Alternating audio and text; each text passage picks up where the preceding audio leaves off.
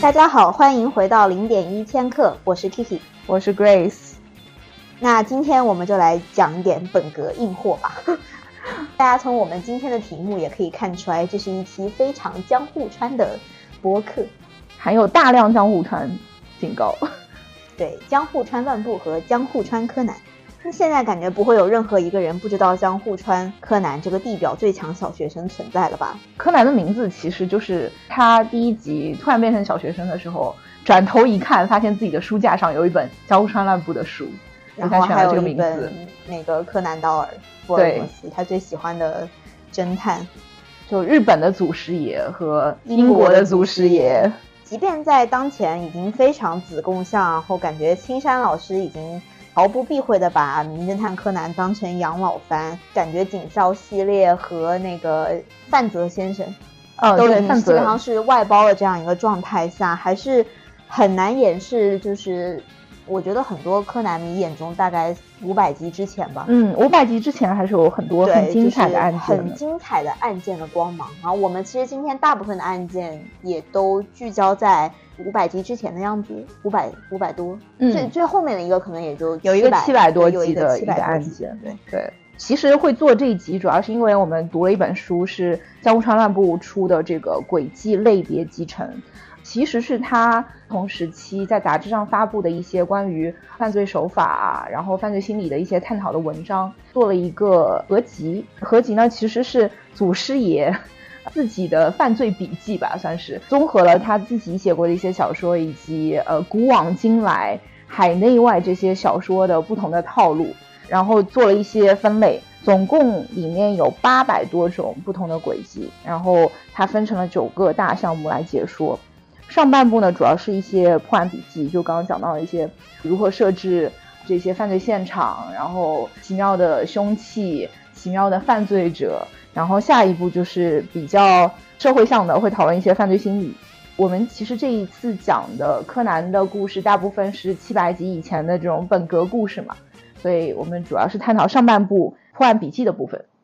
那我稍微讲一下江户川乱步这个人啊，所以其实他跟江户川柯南也算是有一点关系，因为江户川乱步其实是他的笔名，他本名叫平井太郎，因为他很喜欢爱伦坡，就是真正的犯罪小说祖师爷，对始祖吧，始祖人，然后 就他的名字其实是日语里面埃德加·爱伦坡的这样的一个音译，嗯。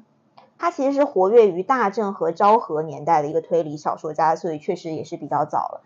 而且他本人曾经在一个很有名的侦探事务所从事过侦探的经历，所以这个里面可能也有一些取材自他本人的办案经验的一些东西吧，嗯，或者是对一些刑侦手法的理解，就是他可能和一般的这种侦探小说家还是有一点区别，嗯，而且是因为他翻译了很多，在他之前其实日本。是没有传统意义上真正意义上的这些推理小说的。他本人有参与过翻译了很多海外的犯罪小说，所以其实他受到很多这种英国作家、美国作家的影响。他，你看他这本书里面其实就会有很多他喜爱的作家类别。我觉得他蛮喜欢那个奎因的，有很多地方提到奎因，然后那个爱伦坡就不讲了嘛。然后还有柯南道尔。我们在看这个轨迹集成的过程中，发现里面其实很多的套路，就到了九十年代，青山在创作柯南的时候，依然把这些套路用在他的动画和漫画的这些题材里面。我们就以轨迹集成的这个框架来讨论一些用到这些套路的柯南的动画。的柯南作为是我们这一代。八零九零，就或者是零零前半段人的回忆，就是大家对柯南早期都是有很多童年的滤镜的。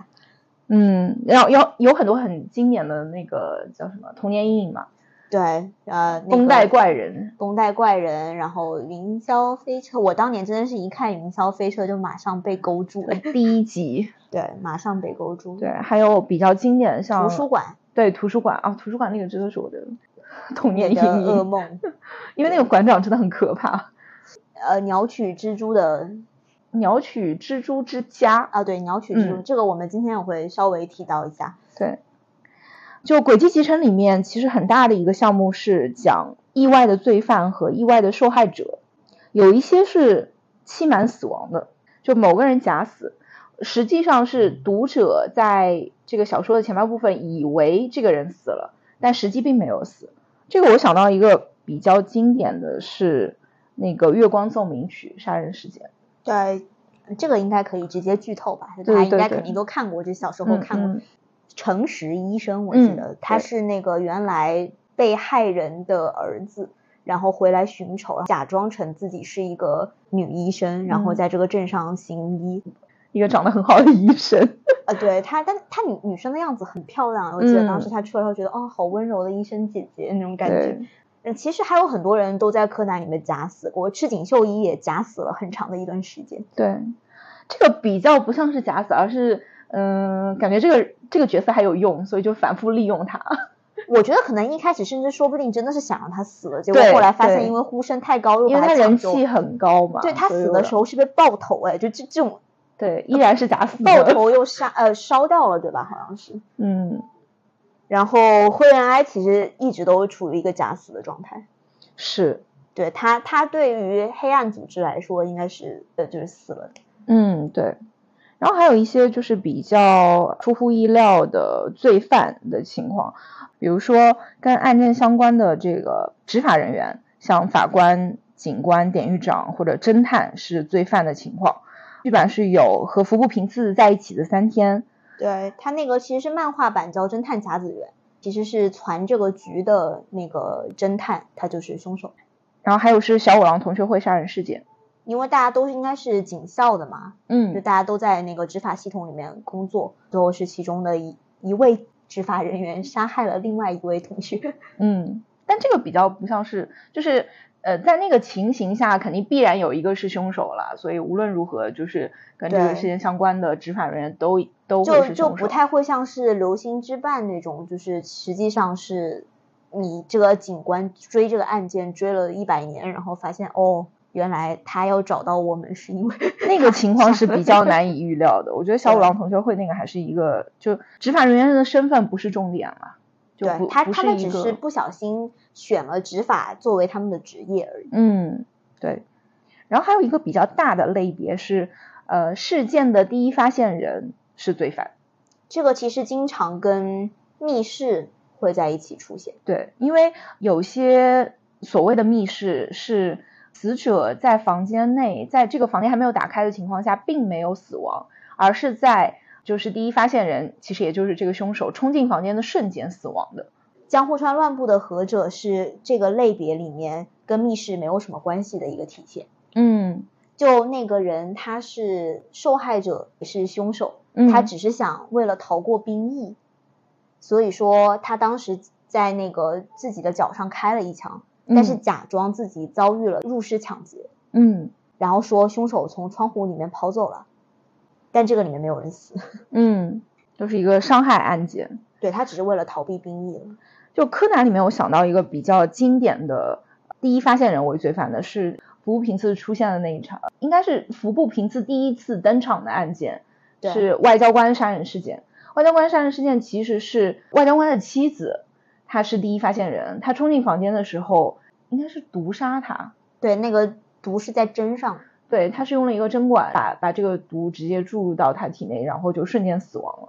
但是中间服部一直以为他是一个真正的密室，他甚至盘了一个算是一个比较经典的机械密室的手法吧，用用到了绳子、钥匙这些比较经典的密室元素，但最终发现还是有破绽。然后柯南柯南最终跳出来说，其实这是一个假密室。是怎么发现的呢？因为他当时是想了一个手法，是说那个钥匙是在死者自己身上的嘛，然后他是用钓鱼线把那个钥匙穿进去了。嗯然后柯南说，如果按照那个手法的话，这个钥匙不可能会一下收到他那个裤子的内袋里面，就是嗯裤子的口袋里面的有一个小袋子，嗯而且这个钥匙折的非常的好，就是你是很平整的放在里面，就是一嗯看就是人放进去的，不是说就是你弹一下能够弹进去的那种感觉。然后就是黑鸡大败洗衣机。这个是他第一次输，然后当然后面还有很多次了。哦，这一集里面还有一个比较重要的剧情是。柯南第一次感冒喝老白干，哦也是黑鸡带来的老白干哟。对的，对的，是他第一次呃变大，对 成为小学生以后变大，对，第一次变大，变成工藤新一，然后帅气的解决了案件。哦，我其实当时觉得最后那个地方也很扯，他就是他一就那个老白干的药效只能维持一小段时间嘛，然后他就从楼上下去的时候往下掉下去，然后变成了柯南。他就地上摊了一摊衣服，然后柯南穿了一件很大的衬衫，坐在厕所里被发现了。是，然后他说：“哦，新一，哦，你讲有什么案件？”然后跟很快就走，他跟我说，但是他跑了。就早期对于那个药效的这个设定，好像也没有很稳定。有时候这个药能维持一个比较长的时间，有时候它它老白干的效用后来就没有那么有用了。老白干不行了，所以后来灰原哀开发了解药嘛。对。然后后来解药又不行了，现在就是嗯 嗯，他他之前有一段什么去伦敦破案的时候，不是什么两粒药，一一粒就是为了让他能够用护照嘛，一粒是上飞机的时候吃，一粒是下飞机的时候吃，因为那个江户川柯南理论上来说是个黑户啊。对，他是没有任何，他没有任何的呃证件，所以他怎么能上小学？不太懂哎，可能可能他的学区是在哪？谈到一些现实的问题，可能博士会开发一些黑科技吧，然后再加上会员应该是黑客，可以帮他害入到这个户口系统里面。他刚开始去上小学的时候都没有会员啊，也是也是，博士吧？看来博士。博士是黑方的又大力 上面有人呐，这个感觉。嗯，还有一些是事件的记述者是罪犯，这种是在柯南里面我们没有想到有有一个有任何一个案件是是这种模式，因为柯南里面其实不太有鬼畜。对，而且因为因为毕竟不是小说嘛，所以它其实不存在一个案件的继续者，我们都是以一个上帝视角去看这个案子的。但是像其他的小说，比如说阿婆的罗杰疑案，然后东野圭吾的恶意，都是这个类别里面比较经典的案子。嗯，谢底啦，谢底啊，朋友们。但但我相信，可能本播客的 听众都已经有读过。然后除此以外，还还有是有一些比较冷门的类别，幼儿或者是老人是罪犯，还有残疾重病者是罪犯，然后尸体是罪犯。呃，这种就是已经认定死亡的人变成了杀人凶手，像像无人生还啊、本镇杀人事件啊、占星术杀人魔法，然后还有什么人偶是罪犯，这听上去就比较玄幻色彩了。对，其实柯南就是整体还是，尤其是前期是一个比较现实主义的现实主义本格的本格的这么一个手法在写的，所以不太有这种就是续鬼的东西，然后类似的会少一些。还有是动物是罪犯，这个就是致敬老祖宗的一个案件，摩格街一案，然后那个的疑犯是一只猩猩，对，是一只黑猩猩。柯南里面关于动物是罪犯的有一集是特别经典的，是那个爱犬约翰杀人事件。对，它的整个的手法和格式都和摩格街一案是非常像，就是有一个不太被皮塔认可的。人，然后他会去，就是呃，训练一只动物，用他这个训练的成果来杀人。爱犬约翰不光是一个本格的本格的一个故事，他还就中间还有涉及到一个社会派的一个一个背景。呃，对，这个也是我觉得早期的柯南很就是远远优于现在柯南的一个很大的原因。他有很多这种社会派推理的引用，嗯，就是可能早期没有那么子贡像吧。对，而且它其实只是一个一级的案件，但是它有一个很丰富的故事。就这个凶手其实是一个处理青少年犯罪的一个律师，然后但是他的儿子是因为校园霸凌自杀的。然后他有一天发现，就是原来在学校霸凌过他的、霸凌过他儿子的这个青少年搬到了隔壁，并且他还在持续的霸凌别人，所以他就想要找一个方法能够把对方杀掉，所以他训练了自己的狗。给他一整套指令，让他在我记得是整点的时候，就是接收到指令就开始扑向，就是会把他训练到可以扑向人，对这个凶手进行攻击。有一天他就把这个凶手叫到了他家，然后他本人有为了不在场证明离开了这个城市。这个狗子就不负众望，这个爱犬约翰就直接攻击了这个霸凌他儿子的这个少年，结果就对方就死了。我觉得他应该也算某种意义上为小主人报仇了吧？就是这个狗不是当时是八岁吗？对，那那个我记得那个死者大概是二十岁左右吧，那这个狗出生的时候，小主人应该还在。对，说到这种社会派的话，我觉得那个之后会讲到的不美看牙医那一集，就是星期一七点三十杀人案件，那个里面也有很多，之后可以再讲一讲。嗯，柯南里面其实比较少提到的是那种树上开花型死人，对，就是凶手。杀了一系列的人，就是他伪装成连环杀人狂，杀了一系列的人，其实只为了杀中间的某一个人的这种事情。嗯，这个比较经典的是那个 A B C，对 A B C，但那个烈焰中的赤兔马还是柯南里面唯一有一集使用了这个类似手法，但它其实是个纵火案，只只死了一个人了。嗯，但是它是一个连续纵火案，他只为了烧死他的老婆和把他自己的房子夷为平地，然后以便在那个。平地上面盖新的医院，对这个，因为柯柯南是比较少有连环杀人的，无差别杀人也比较少，比较少。无差别好像更多是爆炸，就是炸弹客的这个形式会比较多一点。他是对为了某种理由在四处投放炸弹，像那个什么甲子园的恶魔啊，还有呃那个名字叫什么我忘了，就一开始有一个足球场的也是类似的，对。就好像就是灰原哀那个 idol 出现的时候吧，对他喜欢那个足球队，对，OK，所以前面是讲这些意外的罪犯和意外的受害者，后面一个比较大的类别就是关于犯罪手法的这些轨迹，比如说有意外的凶器、意外的杀人手法，还有一些心理的轨迹。那说到意外的凶器，跳入脑中的第一个就是冰，因为就是这种。通过冰化水、水化冰的这个转换，可以做到的一些轨迹。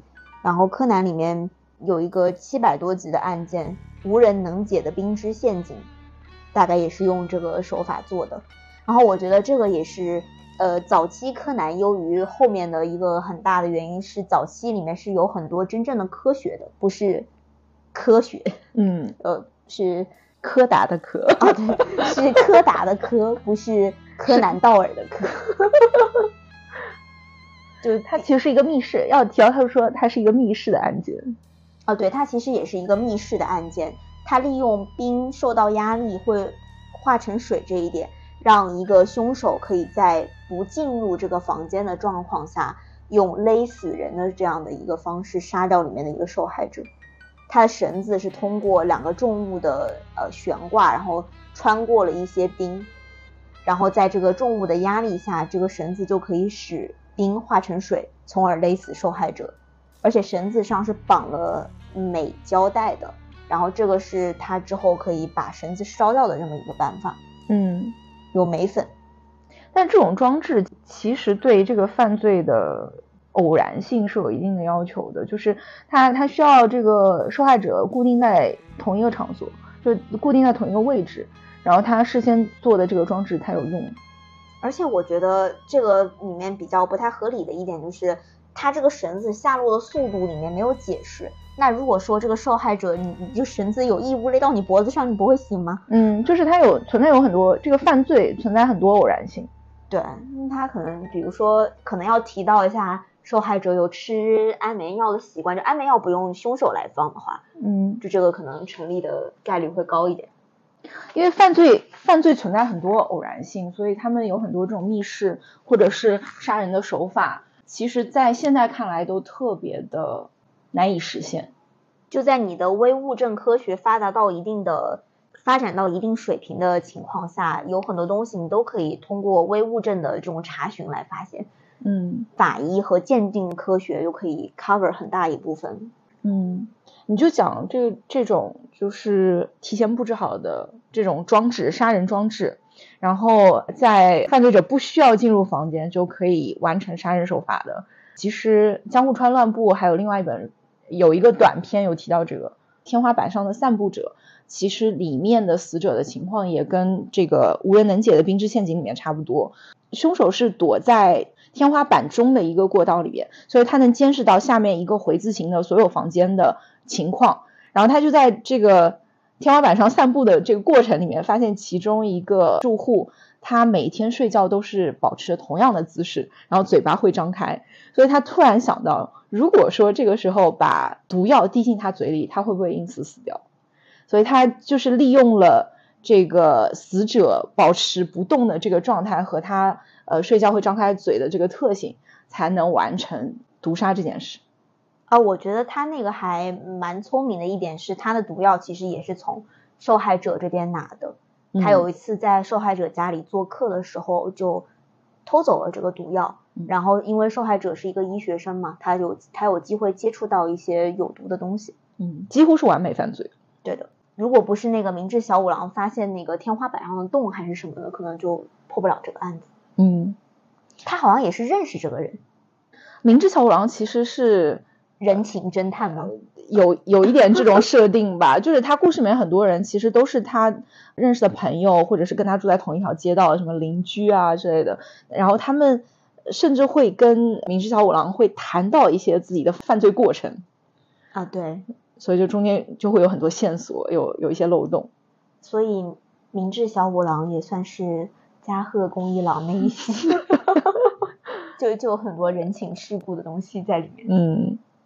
然后机关凶器，其实柯南里面最就是大家最熟悉的机关凶器，其实很明确了嘛，一个是氰化物，对，还有一个钢琴线和钓鱼线，对，大上分钢琴线又加一分，对，所以我觉得这个里面我自己印象最深的就是云霄飞车杀人案件，也就是第一集，嗯，然后当时。嗯，就你第你小时候第一次看这个案件，你就觉得哇，还蛮迷人的。他上来就先是用了一套福尔摩斯的手法，就有点半性骚扰性质的那个工藤新一去摸了一个女生的手，嗯，然后说哇，你这个手剪好后，你应该练体操吧？对，这个是很经典的福尔摩斯的套路。对，通过老茧来就是判别一个人的职业。对，然后这个职业和他后来呃这个杀人手法其实也有关系。就其实那么多嫌疑人里面，只有他因为会跳体操才能够才能做到这个手法。对，在那个飞速行驶的云霄飞车上，你要能够从座位里面拖出，并且用你的珍珠项链（括号里面的钓鱼线，括号钢琴线 ）套在受害者的头部，然后又要扔一个钩子扔到那个云霄飞车隧道的旁边，然后用这个高速行驶的。列车来完成这个动作，嗯，很厉害，很难做到了，嗯，很难做到。啊。然后早期信息量真的好高，就是我发现早期的案件，就是如果是要比较坚韧的用法的话，就是用钢琴弦；然后要比较软，然后更长吊人，好像一般是用钓鱼线。呃，钓鱼线一般像是那种密室轨迹里面会用的更多一点，要串钥匙、串钥匙啊之类的，对，或某些东西，还有磁带。啊，磁带用过，对。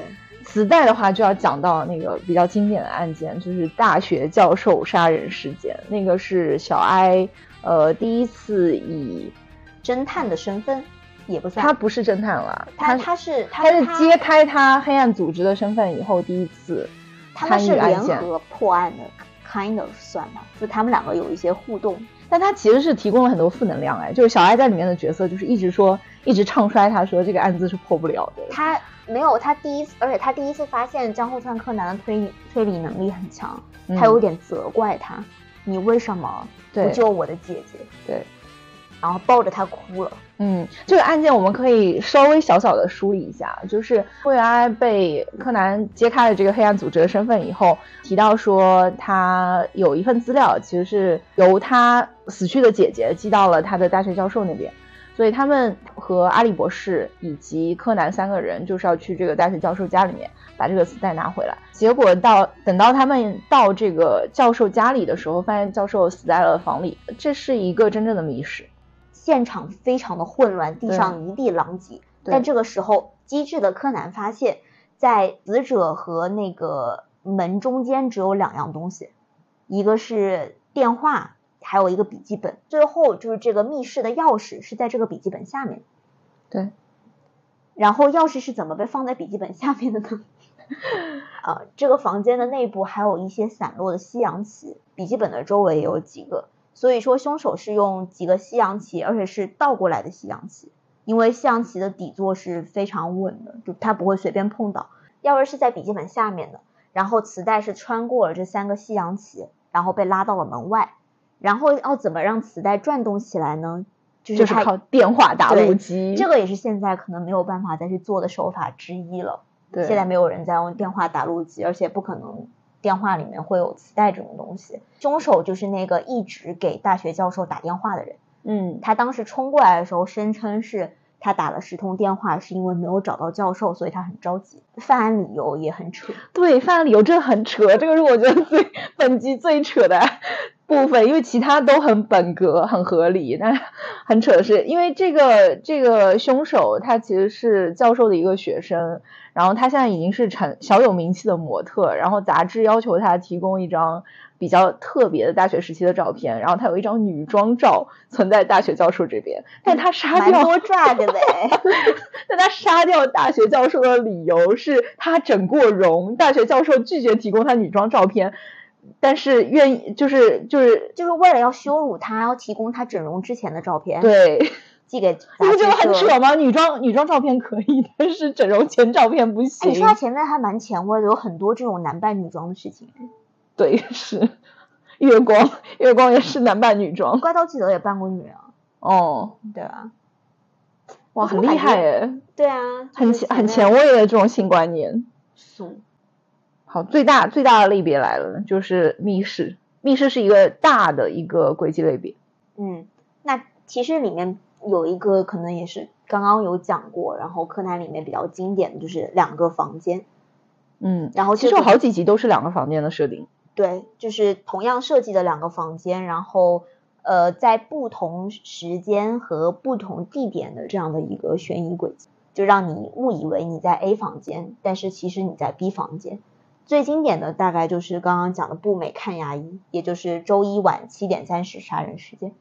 大概的事件就是步美有一天和剩下的三小只说他今天晚上要去看牙医，然后并且不敢自己一个人去，于是乎他邀请了死神。死神跟步美一起到了牙医这边的时候，牙医就很不想让死神进门，就不想节外生枝，就一定要让柯南离开。当天是那个时候。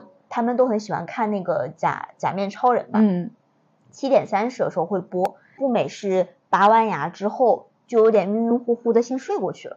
然后他跟医生说，七点三十的时候你一定要叫醒我哦，我要看假面超人。七点三十的时候他醒来，跟牙医大概看了两分钟左右的剧情，他就又睡着了。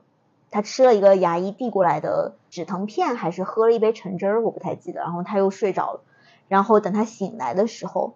跟牙医一起看了《假面超人》的结尾。第二天，有一个牙医的邻居死掉了，并且牙医也是第一发现人。步美还受到了警方的调查和访问，然后并且他是佐证了牙医的不在场证明的。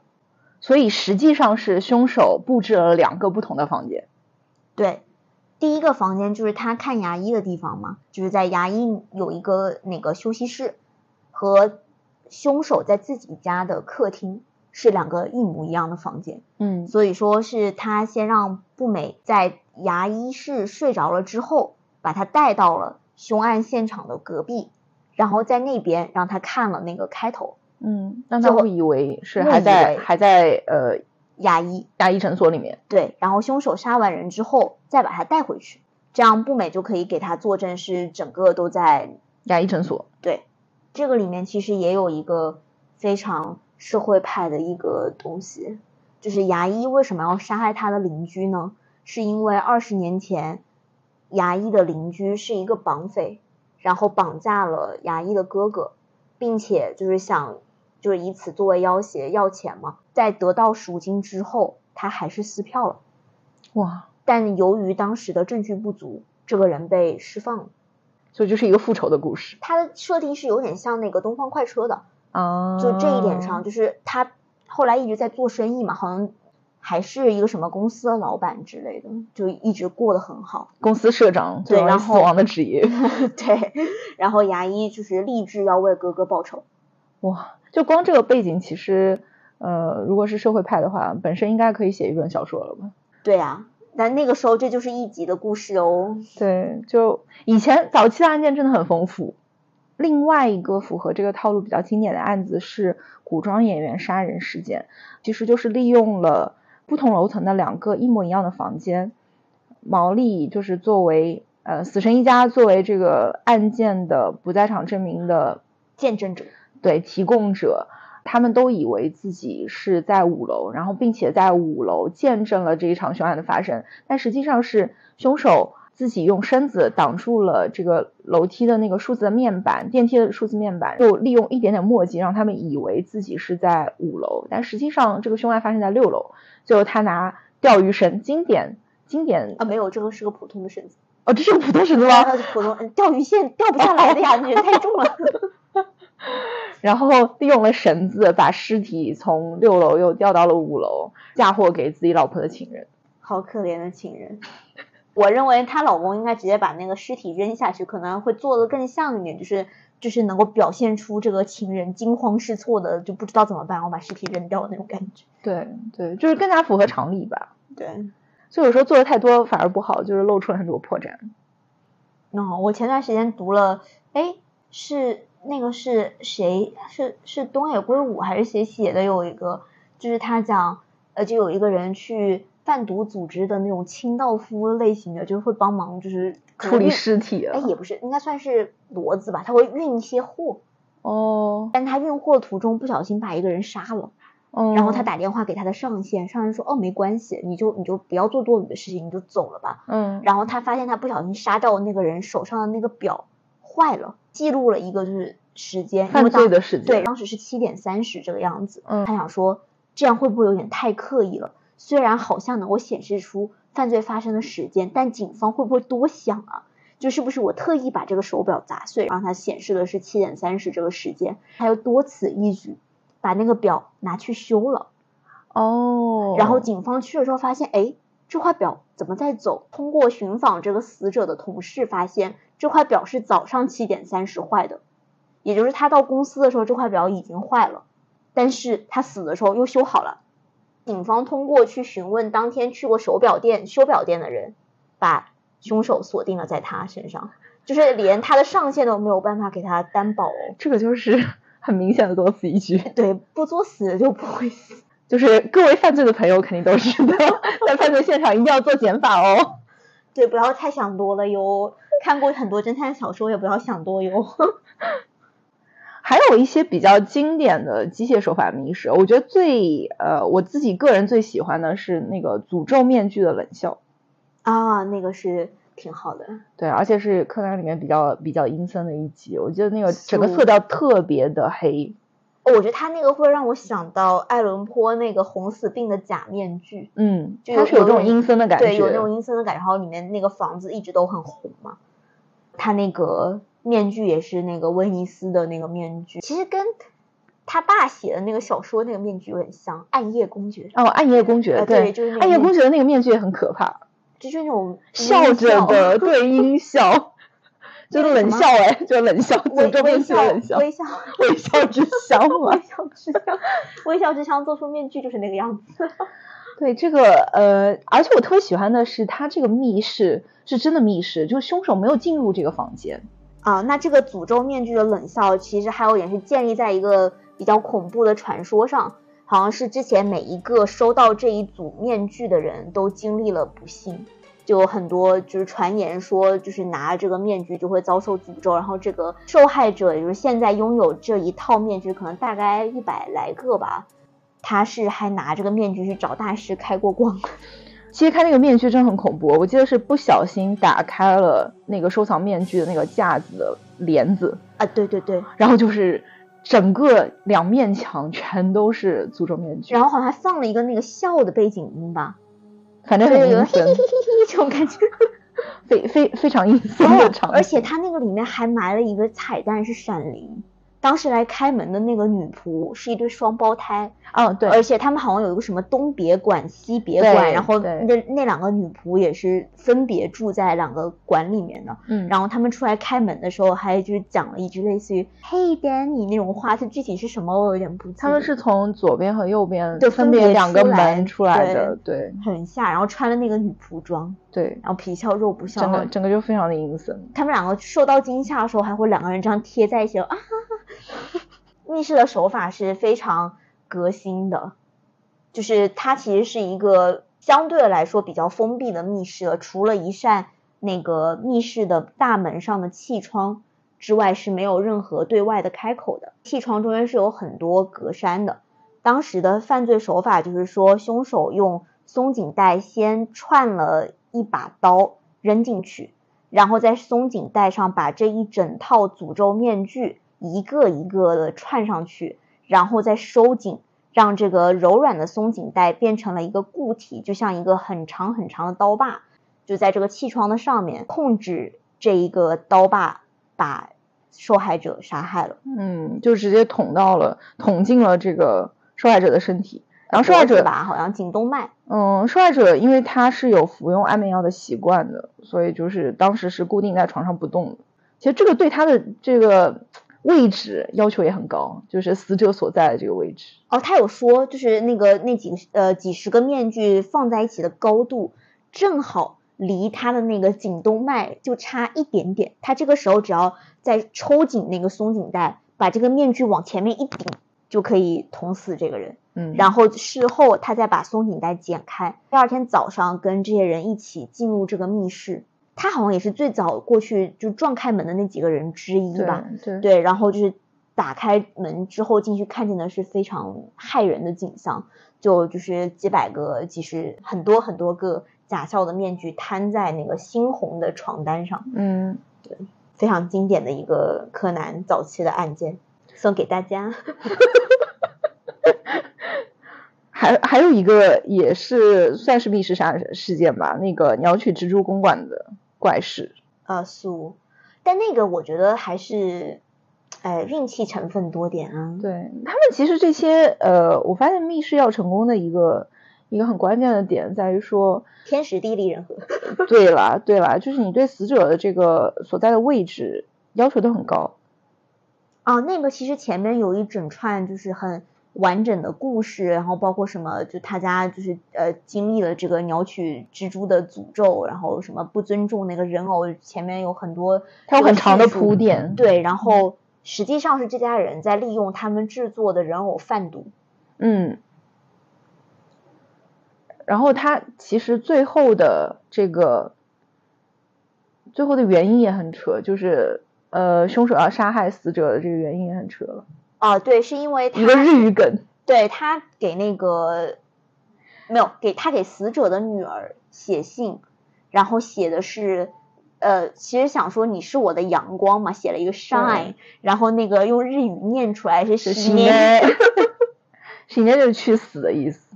啊，然后一报还一报吧，反正一环扣一环。哎，这里面又有双胞胎啊，有的吗有的，喜内就是那个双胞胎的那个因为双熊孩子，胞胎不识英文英啊，文对，可见然后跟他学习一门外语的重要性。双胞胎跟姐姐说，哦，你的男朋友走的时候跟你说西内。哇，真的是好差劲的熊孩子呢。然后那个最后引导受害者去走入他死亡的陷阱也很扯，在下面用 BB 弹射那个窗口，就伸出头出去看，然后就被绳索套紧。对，啊，这个地方也有钓鱼线，好像这边也有钓鱼线吗？是绳子穿在钓鱼线上，然后钓鱼线穿在车上。哦，对，因为因为它最后有很多绳索，啊，对啊，最后那个绳索是什么？是钓鱼线吗？就是那它不是有很多线把它串起来吗？你记得吗？啊，那个是钓鱼线，那是钓鱼线吧是对是是是是是是。对，鸟取蜘蛛主要恐怖的点是人像被呃像呃像就死者像像人偶一样被串了起来。就你又有点像被蜘蛛网抓缠住住的人对，或者说是一个被很多线在操控的木偶。嗯，啊，他那个也有可能是他们那个人偶师用的那种线，我也有点忘了。哦，就是操纵人偶的那个线。但那个材质上应该可能跟钓鱼线。我们这集真的做的好粗糙哦，就 是有没有做什么功课呢？凭着对柯南的记忆和爱。我我们属于柯南一级学者。嗯，对，大家不要对我们太苛责哦。其他还有什么吗？其他还有什么？暴风雪山庄。暴风雪山庄是什么？就是相当于一一个一些人一群人因为某些事件。哦，你是说你是说那个设定啦，不是说某一集啊？不是某一集啊，有很多嘛，就绷带山庄也是那样。哦，暴风雪山庄模式是有很多很多集，其实都是那个模式的。你记不记得有一集是柯南感冒了，然后小兰去参加一个什么聚会，是在一个山庄里面，然后柯南哦，魔术推理爱好呃什么魔术爱好者。杀人事件，小兰和原子去参加一个魔术爱好者的聚会，然后小兰是在网上有个网友，他才会去参加的，然后也是约在一个山庄里面，然后中间有一条吊桥。啊，对对对对对对，我对，你要经过那个吊桥才可以到达那个别墅，然后柯南是在回程的路上听广播，听到了有一个人死了，有一个很著名的魔术师死了。然后他发现说这个局可能是为了就是杀人才设的，所以他匆忙赶到那个别墅，想要去救小兰。然后这个时候断桥是几乎就几乎要烧毁，等到他就是到达别墅的时候，断桥就烧毁了，然后形成了一个暴风雪山庄模式，就警察无法到达的情况。我觉得那个其实也有点暴风雪山庄，但它可能呃有点有点偏门啊。嗯，贝克街的亡灵。比如说原版的贝壳街亡灵，哦，不是那个剧场版的贝壳街亡灵。对啊，我已经不记得剧情了。他们不是进入那个游戏嘛？游戏的大脑也就是那个小孩儿，他是说日本现在有很多不公平的事情，嗯，所以说他做这个事情是为了给日本洗牌什么什么什么的。但就是大家是进入到这个游戏里面之后，走不出来了。哦，对，就相当于是被迫困在一个没有办法有警察进去执法的情况下。那个时候只有阿笠博士一个人有一个后门，能开个天眼看一下那场的情况。然后当时其实有很多那个悬疑舞台可以给大家选，有什么所罗门，然后一个是海盗，柯南当然就选伦敦。嗯，对，我我还想到一个，好像是一群大学，啊，是一群教师去滑雪。他们都是被几被一个人，应该也是他们的同事约到了这个化学别墅去。但是后来等到他们在别墅里面等的时候，发现呃约他们来的这个人已经死在了外面，而且是一打开门他就那个尸体冻僵的尸体就就倒下来，那一集好可怕。啊，那那那个时候真的好好看。就我现在讲起来这些原来的案件，还是会觉得心潮澎湃。对对对对对对。本集的最后还想向大家推荐一下那个江户川乱步的短篇故事，是那个满岛光饰演明智小五郎的这个系列。如果喜欢舞台剧的人可以去看一下，蛮好看。就它里面有很多拍摄手法都很有意思。嗯，然后首先是它是一个反串的明智小五郎，然后里面用了很多那种类似于小道具啊什么，都是用那种纸模型的这个形式呈现。然后每一集的拍摄手法。都有一丢丢的不一样，是一个蛮艺术电影的一个呈现，推荐大家。给大家预告一下，我们下一集会做一个海龟汤专题的节目，但这个海龟汤可能跟别的播客的海龟汤会有一点点区别。对，一个是海龟汤是我们算是我们自己创作的吧，其实是根据创作二创二创二创，我们我们根据一些我们比较喜欢的推理小说的情节改写了一些海龟汤。然后请到我们两位很好的朋友来参与。那今天的节目就到这里啦，谢谢大家，谢谢大家，Have a nice day，拜拜。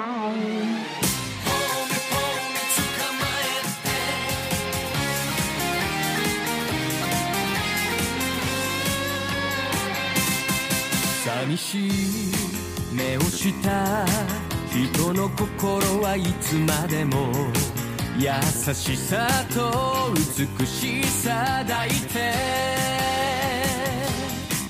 嘘つき上手になれやしない私の痩せた記憶塗り替えたいの。